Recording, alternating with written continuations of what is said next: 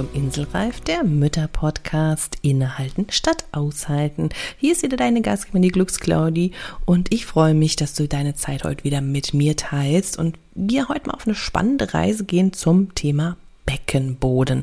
Und das mache ich nicht alleine, denn heute habe ich wieder eine ganz, ganz wunderbare Gästin an meiner Seite.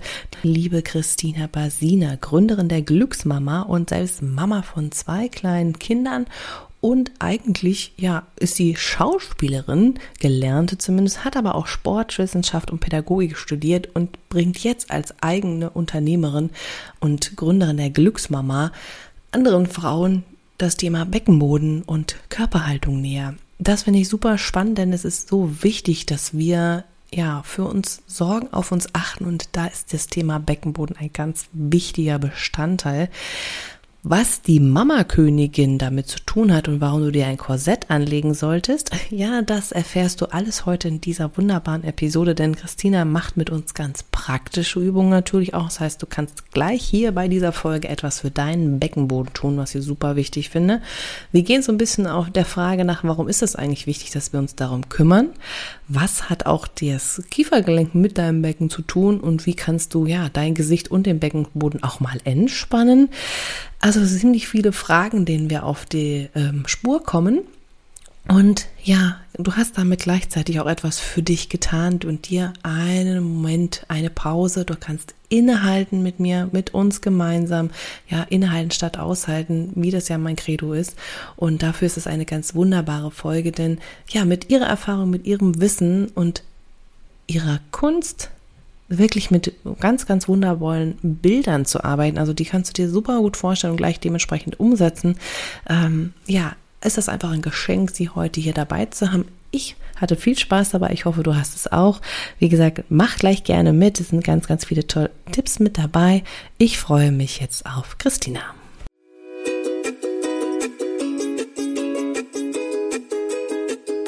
Dieser Inselreif-Podcast ist für alle Mamas, die einfach mal abschalten und fünf Minuten Pause machen wollen. Du entdeckst hier viele kleine Impulse, wie du dir Inseln in deinem Mama-Alltag schaffen und auch nehmen kannst, mit und ohne Kind. Und du bekommst ganz viele tolle Interviewgäste, die das Ganze mit ihren Ideen und Tipps noch bereichern.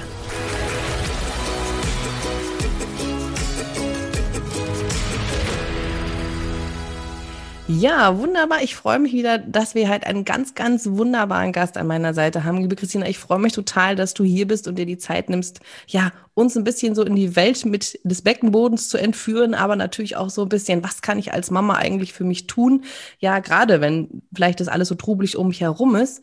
Bevor wir allerdings einsteigen, habe ich immer fünf schnelle Fragen, die ich am Anfang meinen Gästen stelle. Und da würde ich erstmal mit anfangen, damit wir so eine kleine Idee bekommen, wer bist du eigentlich? Deswegen beschreib dich doch mal in fünf Worten. Okay, Claudi, in fünf Worten beschreiben. Das ist Gut, ja, okay, okay, warte, ich nehme meine Hand dazu, damit ich irgendwie auch die fünf abarbeite. Ähm, sportlich, positiv, ähm, immer auf der Suche nach was Neuem, viel Glitzer und Konfetti im Kopf. Oh, und dann habe ich nur noch eins. Und äh, sehr gebend. Super, super. Mit dem Glitzer und Konfetti, da bin ich ja gleich mit auf einer Wellenlänge. Ich liebe das. Ja, früher habe ich es immer verleugnet und dachte, nee, aber ich muss sagen, man darf dazu stehen. Das ist toll. Sehr Voll. cool. Ja, Voll. super. Was ist denn deine Lieblingsauszeit? Meine Lieblingsauszeit. Ähm, tatsächlich bin ich super gerne am Wasser und ich habe das Glück, dass ich hier in Berlin auch äh, direkt am Wasser wohne. Also ich habe äh, irgendwie schon immer in Berlin am Wasser gewohnt und ich bin vor zwölf Wochen umgezogen und wohne jetzt wieder am Wasser. Und das ist wirklich eine, eine super schöne Auszeit für mich, weil das, es war irgendwie schon immer so. So Wasser, das hat was Fließendes, es hat was Beruhigendes für mich. Das hat was Tragendes und dann kann ich mich da einfach ans Ufer setzen, glotz aufs Wasser oder ich habe auch liebe Freunde, die haben ein Boot, die holen mich dann hier regelmäßig ab und dann fahren wir mit dem Boot auf der Spree rum. Schön. Das ist meine Lieblingsauszeit und Sundowner auf dem Boot. Ah, cool, aber es total, es klingt, nimmt uns gleich in so ein Feeling von Urlaub und Flair mit, passt ja zu diesem Podcast hier, es ist total sehr, sehr schön. Wenn wir mal so ein bisschen ins andere Thema reinschauen, was war denn so deine größte Herausforderung im Mama-Alltag so bisher? Die größte Herausforderung war bisher immer, wenn ich viele große Projekte auf dem Tisch hatte und eigentlich, wenn ich Kinderzeit hatte, nicht so gut eintauchen konnte in die Kinderzeit, weil diese großen Projekte einfach so in meinem Kopf waren und ich dachte, oh, wie mache ich das? Ich muss noch das und das machen, einfach auch, weil da oft viel Geld dran hing oder immer noch hängt und mir irgendwie klar war, wenn das nicht fertig wird, dann wird es später dauern, bis man erntet, bis dann wieder Geld reinkommt. Und das ist eigentlich mein größter Spagat, muss ich sagen, dass ich ähm, Phasen habe, wo ich dann nicht 100 Prozent mit meinem Kopf in, in diese Kinderwelt mit eintauchen kann. Und das merken natürlich auch die Kinder und finden das total doof. Also mein Sohn hat letztens zu mir gesagt, Mama, du sagst immer, also wenn das Projekt vorbei ist, dann wird's ruhiger. Und dann habe ich gesagt, wirklich, habe ich das schon oft gesagt? Und der so, immer, du sagst das immer. Und dann hat meine Mutter noch gesagt, ja, das stimmt. Krass, ja. Und das ist echt was, da, da, will ich auf jeden Fall mal besser hinschauen, weil ich das gar nicht so wahrnehme. Ich habe schon das Gefühl, dass da Phasen dazwischen sind, wo es nicht so ist und wo ich dann super die Kinder von der Kita abholen kann, mit denen echt eine coole Zeit habe. Nicht, das Telefon liegt dann auch irgendwo und das, das ist richtig cool. Ja. Ja, das ist, glaube ich, wirklich immer die Herausforderung, gerade für Mütter, also diesen Spagat zu schaffen zwischen ja, diesem beruflichen Thema und alles, was so drum kommt, wo man ja auch Erfüllung haben möchte und halt gleichzeitig diesen Spagat dann mit den Kindern auch wirklich Zeit zu haben. Aber es ist spannend, so wenn die Kinder einem sowas äh, so spiegeln ne, und zurückmelden, das ist ja abgefahren, das ist sehr krass. Und was liebst du am Mama sein am meisten? Also das sind mehrere Sachen, aber so am am meisten bin ich immer wieder davon überwältigt, ähm, äh, gerade wenn die schlafen, was die, also was man für eine Liebe empfindet für so einen Mensch, den, also den ich ja geboren habe, der in mir gewachsen ist und ich manchmal die angucke und denke, was?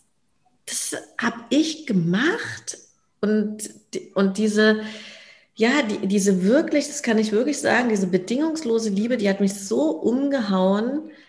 Und das, das ist schon ein krasses Gefühl, was mich immer noch begleitet. Und wenn ich manchmal so, ähm, also ich denke wirklich oft an die Geburten der Kinder, so mhm. in, in meinem Alltag auch. Und wenn ich dann manchmal Auto fahre und an, an die Geburt denke, dann kullert mir auch manchmal so ein kleines Tränchen runter. Und das ist, also das ist wirklich was, wo ich immer wieder ähm, gut andocken kann an so ein oh mein Gott, das ist schon ein ganz schön geiles Gefühl. Krass. Waren deine Geburten so, dass du sagst, da total stimmig für dich oder gab es Herausforderungen? Gab bei beiden Herausforderungen, aber immer sehr, äh, trotzdem sehr selbstbestimmt, sehr selbstbestimmte Geburten. Ich konnte gut formulieren, was ich will, was ich nicht will. Ähm, auch meinem Mann gegenüber konnte ich das gut sagen. Also hier, lass das mal mit dem Äpfel schütteln. Das haben, haben wir da in irgendeinem Geburtsverbreitungskurs gelernt. Das, äh, das wollte ich gar nicht unter der Geburt. Also, wenn jetzt sich jemand fragt, hier, was ist Äpfelschütteln? Das ist sozusagen, wenn die Frau in der Vierfüßlerin-Position ist und der Partner oder die Partnerin die Pobacken nimmt und dann so schüttelt. Das heißt Äpfelschütteln. Okay. Und das soll das Becken entspannen und soll irgendwie die Liebe entspannen und soll die Frau entspannen. Ich habe einfach nur gedacht, wenn der sich jetzt hinter mich stellt und mir die Arschbacken schüttelt, ich glaube, dann muss ich austreten. Hey, echt. ja, das kann ich mir gerade auch so überhaupt gar nicht vorstellen. Krass. Und das war so, das war eigentlich so mit der Tiefpunkt, dass ich, glaube ich, immer auch gerade bei der ersten Geburt dachte, ähm, ich will das alles gar nicht, was mein Partner mir vorschlägt und dass ich einfach nur will, dass er mich in Ruhe lässt. Mhm. Und ich mich dann so ein bisschen schlecht gefühlt habe, dass er, dass ich ihm keinen Platz geben konnte, obwohl das ja jetzt auch nicht vordergründig meine Aufgabe war, ihm Platz zu geben. Ne? Er hat sich dann halt einfach in so einen Sessel irgendwann gesetzt und Zeitung gelesen und mich in Ruhe gelassen, weil er auch gemerkt hat, dass ich das will. Und ich habe dann wirklich bei der zweiten Geburt auch gedacht, macht das überhaupt Sinn, den mitzunehmen? Ähm, Mache ich das nicht irgendwie lieber für mich, weil ich ja mich eh gut vorbereitet habe und es am Ende des Tages ich ja eh selber machen darf. Ja, ja, das ist das, ne? Ist spannend, einfach auch das mal so von der Seite zu betrachten. Es ist ja immer so, ja, nimmt die Männer mit, nimmt die Männer mit, aber auch mal zu sagen, hm, passt das überhaupt? Ist das stimmig? Ne? Also das ist total spannend, da einfach mal drüber nachzudenken oder dran hinzuschauen, das zu machen. Ähm, was ist so denn als letzte, fünfte, schnelle Frage dein größter Traum oder deine größte Vision? Das ist tatsächlich, dass mein, also meine größte Vision ist, dass ähm, so viele Frauen wie möglich einen guten Rückbildungskurs machen, egal wo sie leben auf dieser Erde, sich mit ähm, dem Wissen rund um Frauengesundheit beschäftigen ähm, und, und einfach die Chance darin sehen, dass wenn eine Frau schwanger ist, Kinder zur Welt bringt, dass für den Körper auch eine riesige Chance da drin steckt und nicht nur, oh Gott, wie wird mein Gewebe danach aussehen oder wie wird der Beckenboden danach sein, ähm, sondern dass da wirklich eine, eine krasse Chance drin steckt, im Innen Stärke zu bekommen und im Außen. Und dass das so viele Frauen wie möglich erfahren dürfen. Ja, das ist so meine Vision. Eine schöne Vision. Magst du da mal kurz ein bisschen einsteigen, weil ich das sehr spannend finde? Also was meinst du mit, ähm, also für die, auch für die Zuhörer, wie meinst du das genau mit der Chance aus dem Inneren auch heraus? Also was ist da für dich ganz konkret ganz wichtig? Also der, der, die größ, der größte ähm, Shift, den wir so in der Rückbildung schaffen können bei den Mamas, also darin liegt ja auch unsere Kernarbeit, ist das ganze Thema Aufrichtung und Körperhaltung, weil da alles anfängt. Also ich habe da auch wahnsinnig viele Studien in letzter Zeit drüber gelesen und da, da komme ich immer wieder hin zurück, dass das der Dreh- und Angelpunkt ist, die Körperhaltung. Und in dem Moment, wo wir uns aufrichten, wo wir unsere Wirbelsäule aufrichten, wo wir unser Becken aufrichten, wo wir uns die goldene Krone auf den Kopf setzen, da passiert einfach, da passiert wie so ein, das ist wie so ein Expander, der auseinandergezogen wird. Und diese Körperhaltung im Außen, das macht auch was mit uns im Innen. Das stärkt unser Selbstbewusstsein, das stärkt einfach unsere Körpermitte, das, wir docken dann viel besser bei uns an. Also dann sind automatisch die Füße auf dem Boden. Es mhm. geht gar nicht anders. Wir sind geerdeter. Und ähm, mir hat halt vor ein paar Jahren, also es ist wirklich schon ein paar Jahre her, da äh, ist, hat eine Frau bei mir Rückbildung gemacht und die hatte so eine Körperhaltung eher immer so ein bisschen wie so ein gebeutelter Hund. Und ich war immer wieder an der dran, weil ich dachte, die geht nach diesem Kurs raus und die muss die Krone aufhaben, weil das eine coole Frau war. Also ich habe gemerkt, die hat, die hat auch einen tollen Job gemacht, die hat in einer großen Marketingagentur gearbeitet und die ist dann irgendwann nach der Rückbildungskurs war vorbei und die ist Wochen oder Monate später ist sie dann nochmal äh, zu dieser Kurszeit äh, zum Kursraum gekommen, hat geklopft und hat gesagt, ich wollte dir nochmal Danke sagen, weil ich plötzlich ganz anders in meinen Meetings auftrete. Ich habe plötzlich irgendwie meinem Chef mal die Meinung gesagt und der war so, yeah, Frau, ich weiß gar nicht, wie die ist, Frau Müller, endlich kommen Sie ja mal raus aus Ihrem Schneckenhaus. Und die hat gesagt, dass das einfach, dass das dieses Thema Körperhaltung, dass es für sie immer ganz schwierig war und dass sie das erste Mal das gecheckt hat, was es auch im Innen mit ihr macht. Oh. Und dann habe ich gedacht, ja, geil. Das funktioniert, das funktioniert. Das da, da, da dürfen wir irgendwie dranbleiben. Hm, hm. Ja, es ist toll, wie du das auch so beschreibst, dass man auch gleich ein Bild da vor Augen hat, weil ich glaube, das kennt jede. Ähm, ja, dass man irgendwie gerade, wenn man viel zu Hause ist, man ist ja sehr auch ähm, oft auf dem Boden mit den Kindern, ist man eher rund, ne? Sagen wir es einfach mal so, wie es ist beim Stillen. Es sind ja alles eher Sachen, wo man sich so kleiner, runder macht und so eine Angewohnheit von uns Müttern ja auch oft ist, ich mache es jetzt mal sehr allgemein, weil ich zähle mich da manchmal auch dazu, ähm, ist ja eher, naja, erstmal für alle anderen und ich mache und tue und mache mich selber kleiner, als ich bin. Und ja, dann auch, wie du es jetzt sagst, an den Unterschied mal zu merken, nee, ich darf mich auch aufrichten. Ja, also ich, und das macht für mich auch einen riesen Unterschied. Deswegen fand ich auch deine Folge, du hast ja auch einen ganz tollen Podcast, auch so schön zu dieser Königin. Ähm, Mama äh, Königin. Danke, genau. ähm, deswegen fand ich das auch so toll gesagt, wenn du uns da auch noch ein bisschen einführen könntest, weil das, glaube ich, wirklich jede betrifft, die einfach erstmal denkt, ja, Beckenboden, ja, bla, bla, ne, das, was man da so macht. Und ich sag mal, die meisten Kurse, so als mein Empfinden, sind jetzt auch nicht so hundertprozentig schön. Ähm, von daher, vielleicht ist das ja was, wo die meisten jetzt mit resonieren können, sagen, was ist denn die Mama Königin und wie kann ich das vielleicht für mich auch anwenden? Also die Mama Königin, die haben Anne und ich uns beim Mittagessen ausgedacht. Das muss ich dazu sagen, weil wir immer auf der, also wir sind immer auf der Suche nach kurzen, knackigen Beschreibungen. Also dass ne, die Mama den Kurs macht und schon in der ersten Stunde weiß, ach, alles klar, das ist meine Hausaufgabe, das nehme ich mit. Und die Mama Königin ist sozusagen beim Mittagessen entstanden und wir haben gesagt, okay, wir brauchen, wir waren erst bei fünf Punkten und dann haben wir gesagt, nee, ey, fünf Punkte, wenn du stillst oder Flächen gibst, egal, dein Gehirn nicht so richtig irgendwie im Denkmodus ist, fünf Punkte merkt sich niemand. Das müssen drei sein. Und diese drei Punkte sind zum einen der Beckenboden, also wir starten immer beim Beckenboden, dass du dir vorstellst, der Beckenboden in seiner Funktion, der macht immer ein Verschließen der Körperöffnungen und ein Heben der Organe, also Blase, Gebärmutter, Enddarm. Und dass du im ersten Punkt den Beckenboden im Verschließen und Heben aktivierst, das ist Squeeze für Verschließen und Lift für Heben. Also die Körperöffnung von hinten nach vorn zart verschließen und dir vorstellen, dass du die Organe hebst. Das ist die Aktivierung des Beckenbodens, Punkt 1. Darf ich ganz kurz da einsteigen? Darf ich mal ganz kurz, weil ich ja. finde das so schön. Ich sehe das ja jetzt und die Zuhörer können das ja jetzt leider nicht sehen, aber ich finde, deine Handbewegung passt so super dazu. Deswegen will ich sie ganz kurz mal mit beschreiben, weil du eigentlich so eine, ähm, ja, die Hand dreht sich leicht und ähm, ja, macht dann, ich weiß gar nicht, wie man es richtig beschreiben soll, vielleicht magst du es selber sagen, ähm, weil das so ein bildlich, das kann man sich, glaube ich, dann noch besser vorstellen.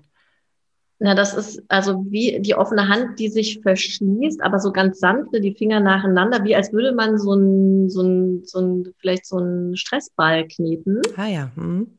Ne, so, squeeze, verschließen und die Hand hebt sich ein Stück nach oben. Das ist das Symbol für die Organe heben sich im Becken nach oben. Also das macht der Beckenboden auch tatsächlich. Das kann man, wenn man Beckenboden Ultraschall ähm, macht, was ich wirklich jeder Frau empfehlen kann, egal ob ähm, Geburtsverletzungen oder Beckenbodenprobleme da sind oder nicht. Dieser Beckenboden-Ultraschall ist einfach, das ist Gold wert. Das ist, du weißt genau, wie arbeitet mein Beckenboden, wo kann ich ansetzen. Mhm. Und ähm, kann ich ja nachher vielleicht auch nochmal was dazu sagen, Gerne, ja. dich das interessiert. Und genau, also äh, zum einen diese Beckenbodenaktivierung und dann kommt Punkt zwei, ein sehr, sehr wichtiger Punkt, der ähm, in der Schwangerschaft vor allem oft eine Rolle spielt, weil unser Bauch ja in der Schwangerschaft viel, viel größer wird, gedehnt wird. Und das hat Auswirkungen auf die Bauchmuskulatur. Und ähm, wenn wir in der Schwangerschaft nicht den tiefen, queren Bauchmuskel mit aktivieren, indem wir uns vorstellen, dass wir das Baby umarmen und an die Wirbelsäule kuscheln, dann aktiviert er sich. Dann kann das sein, dass der in so einen Dornröschenschlaf fällt. Und wir müssen den nach der Schwangerschaft dann wieder wecken. Also es gibt Frauen, die einfach nicht so einen guten Kontakt zu diesem ähm, tiefen, queren Bauchmuskel haben, der auch Korsettmuskel genannt wird. Also der ist wirklich, der zieht sich hinten aus der tiefen Rückenfaszie nach vorne und der ist wie so ein, wie, man kann sich das wirklich wie so ein Korsett vorstellen, der die Bauchwand stützt, der die Organe stützt, der mit dem Beckenboden sehr stark zusammenarbeitet. Und um den zu aktivieren, kannst du dir vorstellen, dass du dir, also ich liebe halt dieses Bild von einem, von einem dicken, breiten Glitzergürtel. Finde ich gut. So richtig Disco-mäßig. Aha. Bam. Dass du dir den umlegst und den ruhig so ein bisschen enger schnallst oder wenn jetzt jemand hier mit dem Glitzergürtel nicht so gut in Schwingung ist, kannst du dir auch vorstellen, dass du eine zu enge Jeans anhast. Mhm. Oder oder ein Korsett, in dem du halt noch gut Luft bekommst. Das ist wirklich nur ein zartes Aktivieren. Mhm. Das ist Punkt zwei der Mama-Königin. Und Punkt drei ist dann die Krone. Dass du dir vorstellst, du setzt dir eine Krone auf den Kopf und eine Königin, die schlumpft, also wo wirklich der Oberkörper nach vorne hängt, die Schultern hängen, die Krone fällt runter. Mhm. Und sobald du dir die Krone aufsetzt, bist du aufrecht. Und wenn du dann halt noch den Beckenboden, den Glitzergürtel und die Krone hast, dann hast du diese drei Punkte der Mama-Königin. Und das funktioniert halt einfach für die meisten super gut. Das machen die am Kinderwagen, das machen die, wenn die ihr Baby hochnehmen.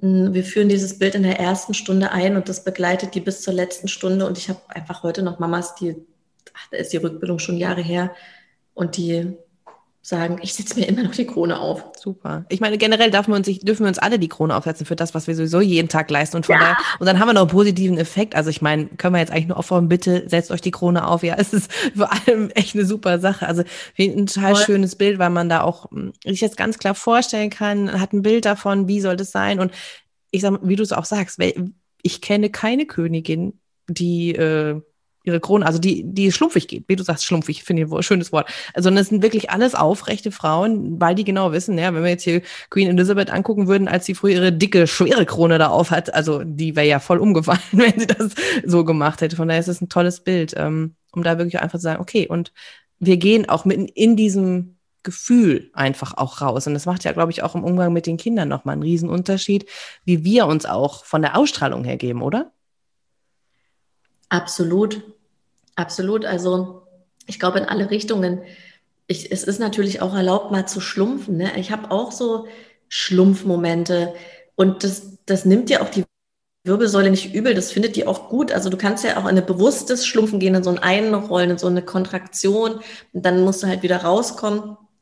Ich glaube, das Gute ist, sich zu beobachten, einfach festzustellen, wo sind meine Themen im Körper und die hat jeder, die habe ich auch. Und die habe ich immer noch und die werde ich immer haben, weil wir älter werden, weil wir, weil unser Alltag phasenweise ein anderer ist. Ne? Dann sitze ich oft ja, länger am Laptop, dann habe ich auch meine Themen und dann ist halt immer wieder die Challenge, wie komme ich da raus, was mache ich? Also ich kann euch wirklich nur empfehlen, auch in den Spiegel zu gucken, zu gucken, wie stehe ich, wie setze ich meine Füße auf, wie laufe ich, wenn du an Schaufenstern vorbeigehst, dass du da auch einfach mal wirklich selbstbewusst reinguckst und guckst, okay, wie laufe ich eigentlich? Und jetzt bin ich mal die Mama-Königin oder ähm, da keine Scheu davor zu haben, sich auch mit den Themen zu beschäftigen, wenn dir das wichtig ist, sich, ja, wenn dir dein Körper wichtig ist. Ja, total schön. Ähm, ich finde das ja auch so spannend, weil du dich ja wirklich auch schon viele Jahre damit beschäftigst mit dem Beckenboden und du um die Bedeutung weißt, natürlich im Innen wie im Außen. Ähm, warum glaubst du, ist das, das würde mich jetzt einfach mal ganz persönlich interessieren, so ein Thema für uns Frauen? Also, ähm, dass wir das auch vernachlässigen, sage ich jetzt mal. Also, dass wir dann natürlich nach der Rückbildung wissen, mal, okay, wir müssen darauf achten, aber im Alltag geht es ja oft unter, ne? Und dann, ähm, ja, ist nicht so wichtig, bla bla. Aber warum glaubst du, ist das so wichtig, dass wir das tun, uns das auch immer wieder bewusst zu machen?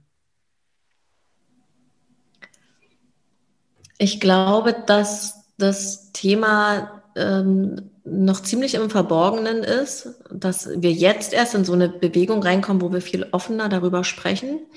Also ich weiß ja nicht, ob du deine Mutter mal gefragt hast, was sie ähm, für ihre Rückbildung gemacht hat. Da so konkret darüber gesprochen tatsächlich noch nicht, nee. Kannst du sie ja mal fragen, ja, was, sie, was sie sagt und was sie vielleicht auch heute sagt.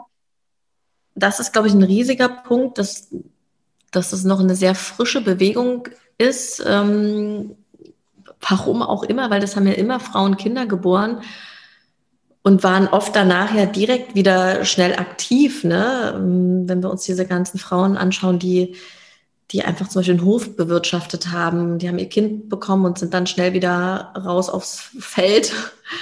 Ähm, also mein Wunsch ist eigentlich, dass ich wirklich auch mal so ein paar Befragungen mache von von auch so älteren Generationen, wie das aussieht mit ähm, Beckenbodenbeschwerden. Also ich weiß, dass meine Omi hat immer Beckenbodentraining gemacht, weil die Krankenschwester war. Und die wusste natürlich darum, dass das wichtig ist. Die hat drei Kinder geboren. Und die ist halt total fit. Die ist, äh, ähm, wie alt ist die? 76. Und die ist die einzige von ihren Freundinnen, die nicht äh, nachts permanent auf Toilette muss, die keine Tena Lady trägt und das finde ich halt total spannend. Ne? Also die hat das einfach sehr frühzeitig erkannt. Wobei ich sagen muss, es ist nie eine Einbahnstraße, es ist nie zu spät. Ne? Also auch wenn die Geburt länger her ist, du kannst immer was machen, immer. Habe ich deine Frage jetzt eigentlich so ein bisschen... Ich finde es schon super, weil ich habe schon wieder 100.000 andere im Kopf, also passt schon. Okay. Aber ich glaube, dass wir uns halt in einer in einer richtig äh, krassen Rückbildungsrevolution befinden, dass äh, auch Hebammen immer mehr aufwachen. Also wir haben ja jetzt ein Institut gegründet, wo wir Weiterbildungen anbieten. Mhm. Einfach auch, weil wir wollen, dass vor allem Hebammen mehr in diese Thematik einsteigen. Und ich bin immer wieder überrascht, wie viele Hebammen kein Hintergrundwissen haben, nicht genug Hintergrundwissen haben. Ja, man denkt das immer so, man denkt, ach, die Hebamme, die kennt ja. sich aus mit Rückbildung. Das macht in ihrer Ausbildung ein Mini-Teil aus und danach wird sie eigentlich ins kalte Wasser geschubst und dann kommt es darauf an, welche Weiterbildungen besucht sie. Und wir hatten vor ein paar Wochen eine ganz, ganz fantastische Weiterbildung ähm, zum Thema Beckenboden. Also die besten Kracherübungen für den Beckenboden und die Hebammen waren so dankbar, die haben das erste Mal vom Zusammenhang von diesem Transversus, von dem ich vorhin gesprochen habe, von diesem Glitzergürtel und dem Beckenboden erfahren. Und haben gesagt, ey, wie geil, wir können jetzt eine ganz andere Rückbildungsarbeit leisten. Wir haben danach eine E-Mail bekommen von einer Hebamme, die hat gesagt, ich habe endlich wieder Lust, Rückbildungskurse zu geben. Wow. Also ich glaube, dass da, da muss ein Riesenfeld beackert werden tatsächlich. Da, ähm, ja, und Krass. Und ich könnte mir vorstellen, dass es einfach damit wirklich zusammenhängt, dass viele, also ich habe so viele Frauen schon begleitet, die haben gesagt, ich habe nach meinem ersten Kind so einen lahmen Rückbildungskurs gemacht, der war so langweilig. Ich habe überlegt, ob ich überhaupt einen zweiten, mhm. ob ich überhaupt einen Rückbildungskurs nach meinem zweiten Kind mache, aufgrund dieser Erfahrung. Äh, sorry, ja, kann ich aber das resonieren mit. Tatsächlich ging mir das auch schon so. Also ähm, habe ich tatsächlich auch drüber nachgedacht. Und ich finde das krass, obwohl ich ja auch weiß, wie wichtig das ist, ne? Und dass wir für uns sorgen. Aber und dann so denkt, okay, was kann ich da jetzt noch für mich mitnehmen? Deswegen finde ich es auch so spannend. Hast du schon mal irgendwie eine Übung ähm, erzählt bekommen oder erlebt, vielleicht in einem anderen Kurs, wo du sagst, okay, das ist so veraltet ähm, oder das passt überhaupt nicht? Äh, wie gibt's da irgendwas, wo du sagst, ja, das habe ich festgestellt? Das ist ja immer so ein bisschen Geschmackssache, sage ich mal. Ne? Also und ich verteufel da auch gar nichts oder äh, will jetzt auch niemanden auf den Schlips treten, aber diese, ja, diese Fahrstuhlübung zum Beispiel, ne, das, ähm, die wäre total gerne gemacht wird, dass du unten am Becken anfängst, irgendwie erster Stock und dann fährst du hoch, hoch, hoch, hoch bis in den 20. Stock. Äh, die finde ich halt einfach, die finde ich wirklich veraltet und für manche funktioniert sie vielleicht gut, weil sie den Beckenboden wirklich gut ansteuern können ich habe dann einfach nur so ein Gefühl von, ich ziehe hoch, hoch, hoch, hoch, halt vielleicht auch die Luft an und genau. so. Also mhm. genau, das macht jetzt für mich irgendwie nicht so einen Sinn oder oder nur die Schließmuskulatur zu beackern zum Beispiel und gar nicht auch so in die Tiefe zu gehen oder nur in die Tiefe zu gehen und die Schließmuskeln nicht mitzunehmen. Also ich habe immer, also ich bin da natürlich auch immer offen und es können sich Sachen ändern. Also ich arbeite mit einer sehr, sehr guten Physiotherapeutin aus Hamburg zusammen. Sabrina Nieland heißt die. Ähm, die macht auch Beckenboden-Physiotherapie, die macht Beckenboden-Ultraschall. Und ich finde, die hat einfach coole Sachen. Also die hat auch einen Instagram-Account, findet ihr Sabrina, Sabrina Nieland, wenn ihr das eingebt, findet ihr das. Und die ist da auch irgendwie so ganz entspannt und sagt, es ist noch nie jemand an einem schwachen Beckenboden gestorben, es ist noch nie jemand an einer Rektusdiastase gestorben, also wir können uns alle entspannen. Es ist nur gut, sich drum zu kümmern. Es macht das Leben Aber, wahrscheinlich leichter, wahrscheinlich ein bisschen. Ne? Genau. Ja, ist ja wie mit allen Sachen so, die wir so erzählen. Ne? Also Selbstfürsorge, sich um sich kümmern. Auch daran ist noch nie einer zugrunde gegangen. Aber es ist natürlich toll, wenn wir uns selber einfach auch wieder in den Fokus nehmen. Ich finde persönlich jetzt einfach, wenn wir uns mit dem Beckenboden beschäftigen, ähm, dann haben wir einfach auch nochmal so eine kurze Pause. Ja, also dieses schon allein sich bewusst diese Übung von vorhin zu machen oder einfach mal ja mit einer Atmung einfach mal zu gucken, wie ist es mir denn gerade? Dann habe ich ja automatisch schon mal so einen Break vom Alltag und bin erstmal wieder in so einem Ah, ich bin ja auch noch da. ja, also ich bin ja auch noch wer. Ähm, das finde ich halt total schön. Was mich noch fasziniert tatsächlich ähm, aus Grund meiner Feldenkreiserfahrung, ähm, ist so diese, ich weiß, dass du das auch mit ein, aufgreifst, ist so dieses Thema Kiefer und Beckenboden. Magst du da noch mal ganz kurz so ein bisschen zu erzählen, was das eigentlich, ähm, welch, also wie die zusammenhängen und was das für Auswirkungen vielleicht auch im Alltag für uns haben kann? Ja, sehr gerne. Also das ist halt so, dass diese ganze Gesichts- und Kiefermuskulatur mit dem, mit dem Becken zusammenhängt. Das ist einfach die nervale Achterbahn, Achterbahn, Autobahn, die nervale Autobahn ist da einfach gelegt. Und ähm, deshalb ist es in der Schwangerschaft vor allem auch so wichtig, da auf die Kiefergelenke zu achten, dass die entspannt sind, dass, dass wir da gut loslassen können, auch in den Gesichtsmuskeln, ähm, weil das einfach für, die, für den ganzen Geburtsprozess viel, viel besser ist. Ne? Wir können dann hier loslassen, also im Gesicht loslassen, im Beckenboden loslassen, der Muttermund öffnet sich, oft besser, wenn wir das schaffen. Und Und wenn das Baby dann geboren ist, ist natürlich das nächste Thema Stillen oder Flächen geben. Ist ja beides. Du hast das Baby im Arm. Egal, ob du die Brust gibst oder ob du das Flächen gibst, oft ziehen sich die Schultern nach oben. Und das macht auch was mit dem Kiefer, mit den Gesichtsmuskeln. Ne? Ich habe oft dann die Zähne so zusammengebissen. Mhm. Richtig bewusst loslassen. Und in dem Moment, wo du die Zähne zusammenbeißt oder der Kiefer fest ist, ist oft auch der Beckenboden in der Anspannung. Mhm. Und, ähm, und ich finde einfach dieses, dieses Bild von, ich lasse äh, zum Beispiel, also wir können auch einfach eine Übung dazu machen, Gerne. über die Nasenatmung. Die entspannt halt wahnsinnig gut die Gesichtszüge, die entspannt die Kiefergelenke und dann können wir mit, ähm, mit einem konkreten Bild einfach noch in die Entspannung des Beckenbodens gehen. Und das äh, machst du einfach so, dass du äh, deine Zungenspitze hinter die obere Zahnreihe legst und dann öffnest du den Mund ganz leicht dann hängt so ein bisschen der, der Unterkiefer runter und dann fängst du an, durch die Nase ein- und auszuatmen. Mhm. Und der Mund bleibt dabei offen. Oh Gott, das irritierte mich jetzt gerade ein bisschen, dass der Mund offen ist. Mhm. Der Mund bleibt offen und hängt. Das ist so ein bisschen so. Und die du atmest durch die Nase ein, durch die Nase aus. Und wenn du da ein paar Atemzüge genommen hast und schon spürst, ah, die Gesichtszüge entspannen sich, die Kiefergelenke entspannen sich, dann kannst du nochmal hinschauen, dass du mit dem Ausatmen den Beckenboden loslässt. Und das ist ja irgendwie ein, ein, großes Wort, so loslassen. Der lässt nie komplett los, weil das bedeuten würde, dass wir auslaufen würden. Machen wir ja nicht. Der ist immer in einer, in einer Grundspannung und die ist halt mal höher, wenn wir eine Aktivität haben und die ist mal ein bisschen niedriger. Aber auch nachts hat der Muskel eine Spannung, weil wir sonst auslaufen würden. Und wenn du jetzt noch in so eine ganz bewusste Beckenbodenentspannung gehen willst, dann habe ich zum Beispiel so ein Bild, äh, was ich meinen Frauen sage, dass sie sich vorstellen sollen, dass sie mit dem Ausatmen am Beckenausgang sich vorstellen, dass er sich wie so eine wunderschöne Blume öffnet. Also entweder eine Seerose oder eine Pfingstrose oder was, was auch immer für eine Blume. Also ich finde halt gerade diese Seerose, das ist so mein Lieblingsbild im Moment. Mit dem Ausatmen so ganz langsam öffnet sich das, öffnet sich das, öffnet sich das und dann kann der Beckenboden, so wie sich das für dich anfühlt, loslassen. Ne? Also mein, ich habe eher einen hypertonen Beckenboden, was auch nicht so gut ist. Also das ist mein Thema, an dem ich arbeite. Ne? Das, wie sich das anfühlt, das kann ich jetzt gar nicht so sagen, weil ich ja nicht in euren Körpern drinnen bin. Aber da einfach mal auf die Suche gehen, da kann man, das kann man auch wunderbar abends vorm Einschlafen machen.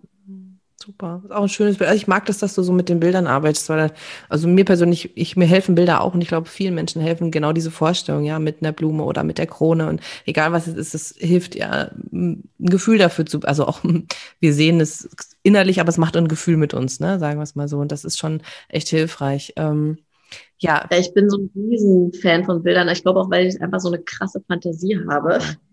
Sehr cool, sehr cool. Ja, mit deinem Background ist das natürlich auch nochmal richtig passend.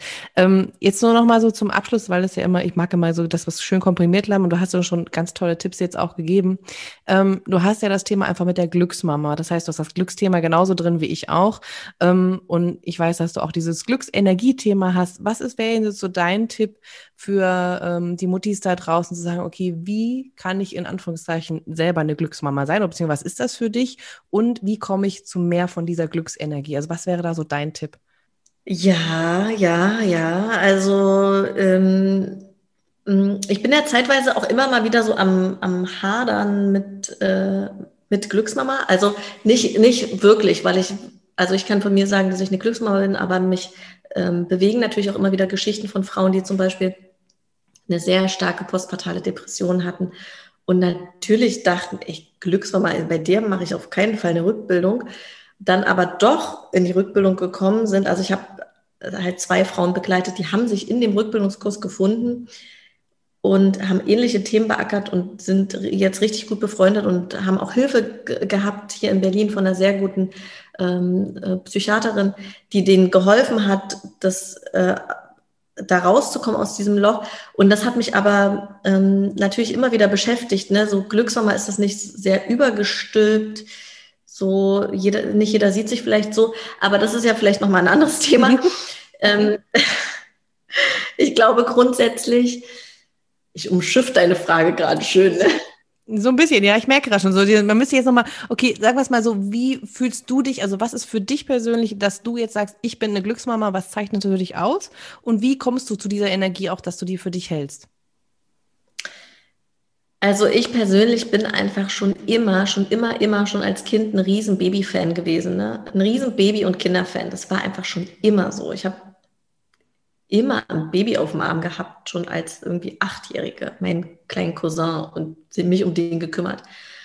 Und deshalb ist, ist, ist das für mich wirklich, also ich kann sagen, dass ich das einfach total liebe, ne? so einen kleinen Menschen, für den da zu sein, und das ist für mich schon wirklich ein, ein Glück. Und das äh, Halten schaffe ich natürlich auch nicht permanent. Also das kommt in Wellen, in Schwingungen, in da ist mal mehr Glücksmama-Action da, da ist mal weniger da.